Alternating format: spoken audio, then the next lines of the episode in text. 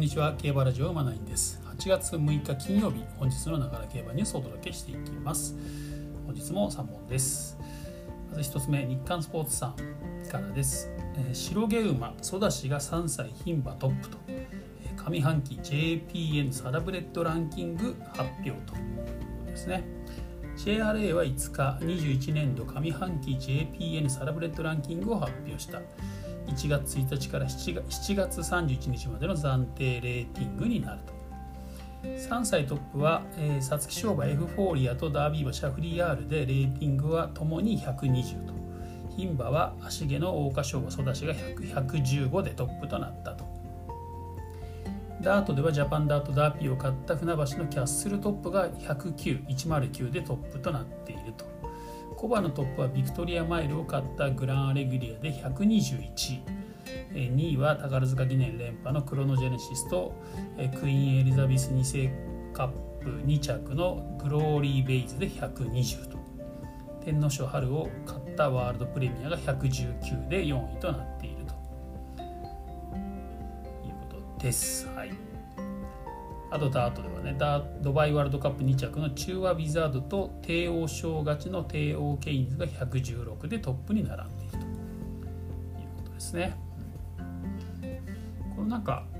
3歳馬とコバだと物差しが違うんですかねなんかねちょちょっとちょっとどうかなって感じしますよね。シャフリーヤールとエフフォーリアもちろん強いですけど120でグラーレグリアが121しかないっていうね 1, 1しか上じゃないとかね、うん、まあまあそもそもクロノジェネシスとグローリー・ベイズが120で一緒っていうのもどうかなって感じしますしね、うん。まあ、なかなか難しいですねこのレーティングってね、はい。まあ、ただ後から振り返ると意外と合ってたみたいな感じにもなったりもするんですけどね、まあまあ。まあ、海外の方ではねこのレーティングっていうので馬の評価をするっていうのがね、まあ、普通ではありますけど日本ではまだあんまり馴染みがないですよね。てかそんなに参考にならない数値だっていうところもあるかもしれません。でここを正しくね評価する、ね、方法があればねもっとレーティングっていうものがね広まるのかなって感じしますけどね。はい、参考までにということです。えー、2本目、えー、これはデイリースポーツさんですね元記事ね。えー、藤田七子五輪馬術に大興奮本当にすごいことと、えー、藤田七子騎手23歳。が東京五輪に大興奮だと。聖火イベント。これは聖火ランナーしたんですね。聖火イベントの際に一番注目しているのは馬術と話していたが総合馬術で、えー、友と和馬さんかな。89年ぶりに4位入賞を果たすなど日本勢は大活躍と。友と選手に福島選手。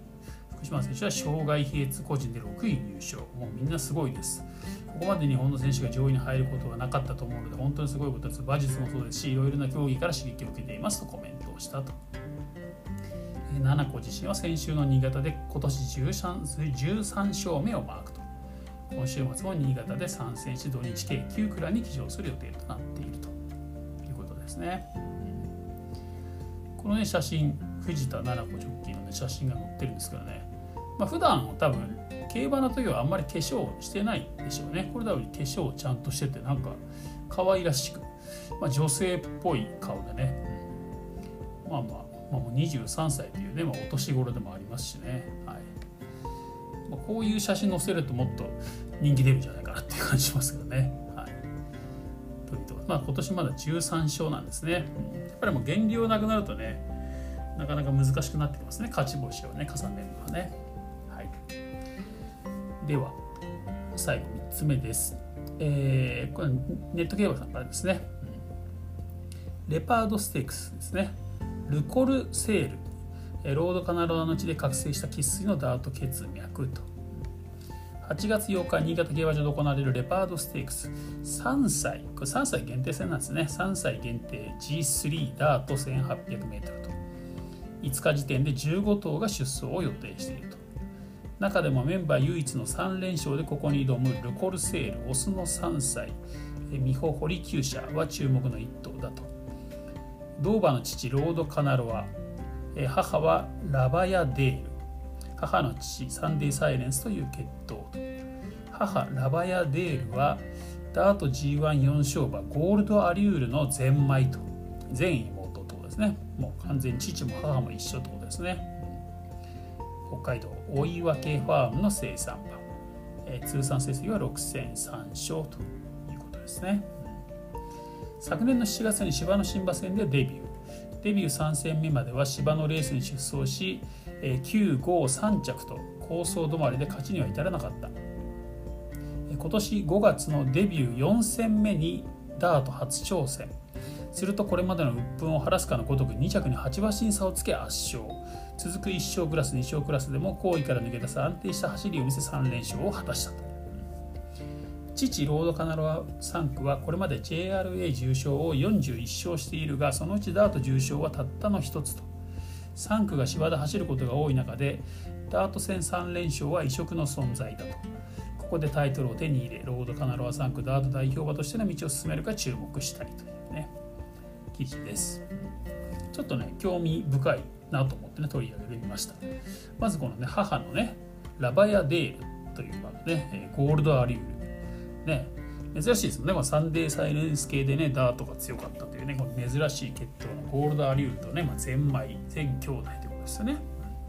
その母にロードカナローをね、配合して生まれた馬。そして、ね、芝でダメだったけど、ダートに変わった途端に3連勝というですね、なかなかちょっと面白い馬だなということで、ちょっとね、取り上げてみました。今のとこね、4番人気想定になってますんでね馬券的にもちょっと美味しいかなって感じですかね、うん。まあ、この時期のねまだなんだろう勝負付け終わってないと思うんでねダート路線はね3歳のね、まあ、レパート芝 1800m 芝じゃないダート 1800m ということでね。一番人気想定が今のところねえっ、ー、と名称村雲あのね柴田義富ジョッキーが乗って、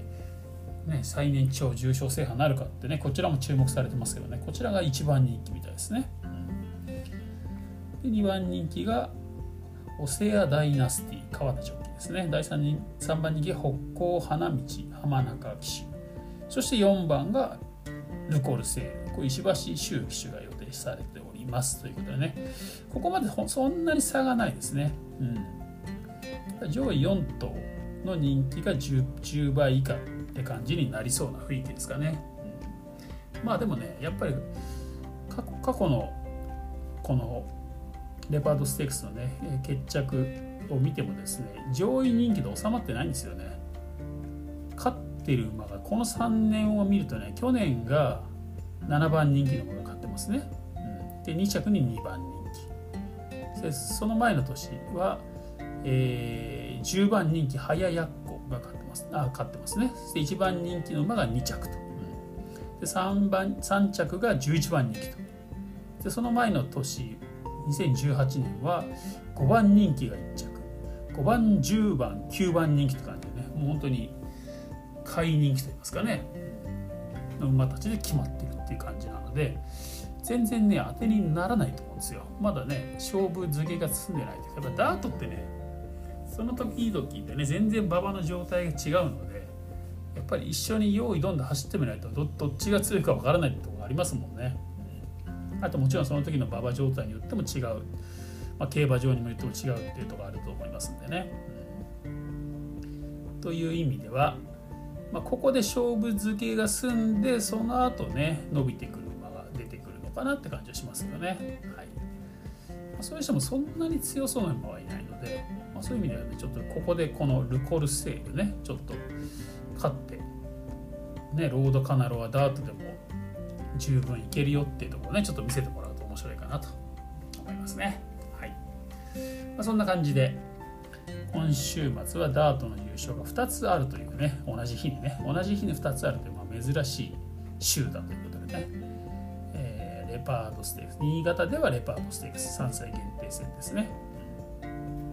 そして、えー、函館かな？函館ではエルムステークス。こちらはコバですね。ダーツ 1400m こちらはね今のところ一番人気はアメリカンシード、ね、がね一番人気となっております。この馬もねなんか人気ありますよね。というところで、えー、今週末はね、まあ、8月8日ってことでね、はい。まあ、もうだいぶお盆に近づいておりますけども、まあ、ダート2つということでね、はい、私は基本的にダートのレースは手は出さないのでね。まあまあ剣というか馬券は買わないことになりますけどもね、まあ、ダート好きな方。まあね本当はね多分馬券で儲けたいと思ったらダートに絞った方が実はいいんじゃないかって話もあるんですよね。やっぱり多くの方芝芝ばっかり見てるのでダートの方を真剣に研究してないというかね見てない人も多いのでねやっぱダートのレースしっかり見て馬場状態っていうのをしっかりチェックしておけばね、えー、このこの馬はこういう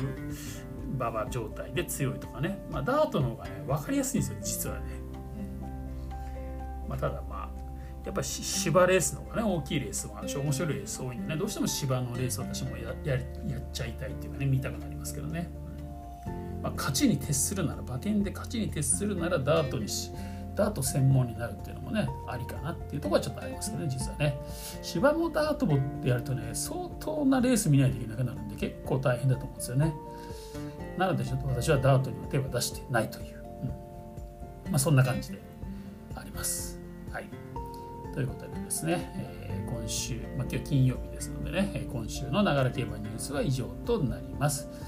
今ねもう暑いと思いますけどもねまあ、これ地方なのに今ね無観客じゃなくて観客入れますからねまあまあなんかお時間のある方とかね余裕のある方なんかはね、まあ、地方の競馬場なんかね行ってみるとね夏競馬満喫できるんじゃないかなと思います。ということで本日は以上です。また次回お会いしましょう。